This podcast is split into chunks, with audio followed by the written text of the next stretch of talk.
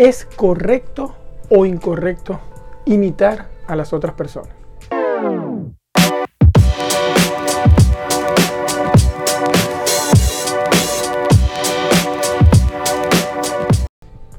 Hola, soy Mario Pérez, ingeniero y coach financiero, y el día de hoy quiero conversar contigo algo que puede afectar o puede estar afectando tus finanzas, porque es normal no sé si es correcto o incorrecto, ya te lanzo esta pregunta para que me dejes tu respuesta en los comentarios, pero todos normalmente imitamos a otras personas.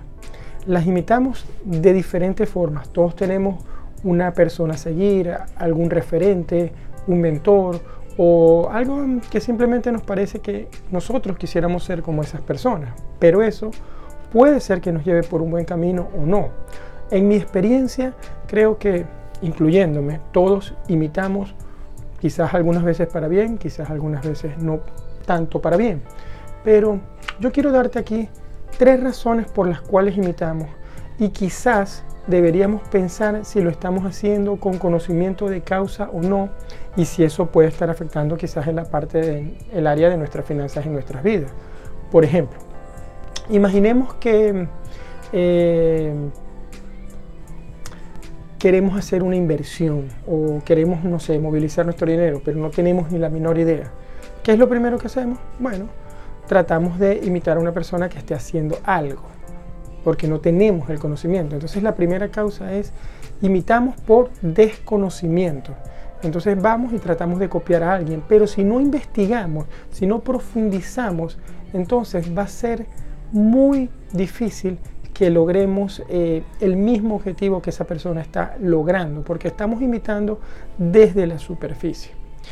La causa eh, número dos por la que yo creo que imitamos es porque es más fácil. Es más fácil imitar a otras personas que hacer el trabajo. El trabajo consiste en realmente prepararte, buscar información y lograr hacer las cosas con conocimiento de causa, no imitando a otras personas. Y la tercera razón que se me viene a la mente por la que imitamos es que buscamos una prueba social.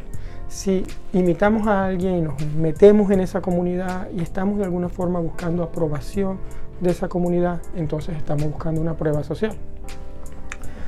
Me puse a pensar en estas cosas porque realmente si hacemos esto repetitivamente o de forma repetida, pero sin conocimiento, sin saber hacia dónde apuntamos, es muy probable que nos vaya mal.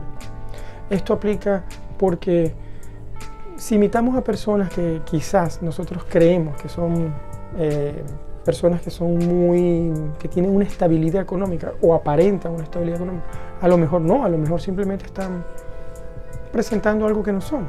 Entonces, no te dejes llevar por las apariencias y trata de no estar imitando a las personas. También no por mucho, porque yo sé que es así, sobre todo en mi cultura latinoamericana, no, esta persona hizo esto y le fue bien, yo lo voy a hacer. No siempre puede que te vaya bien. Trata de investigar y profundizar antes de dar el paso.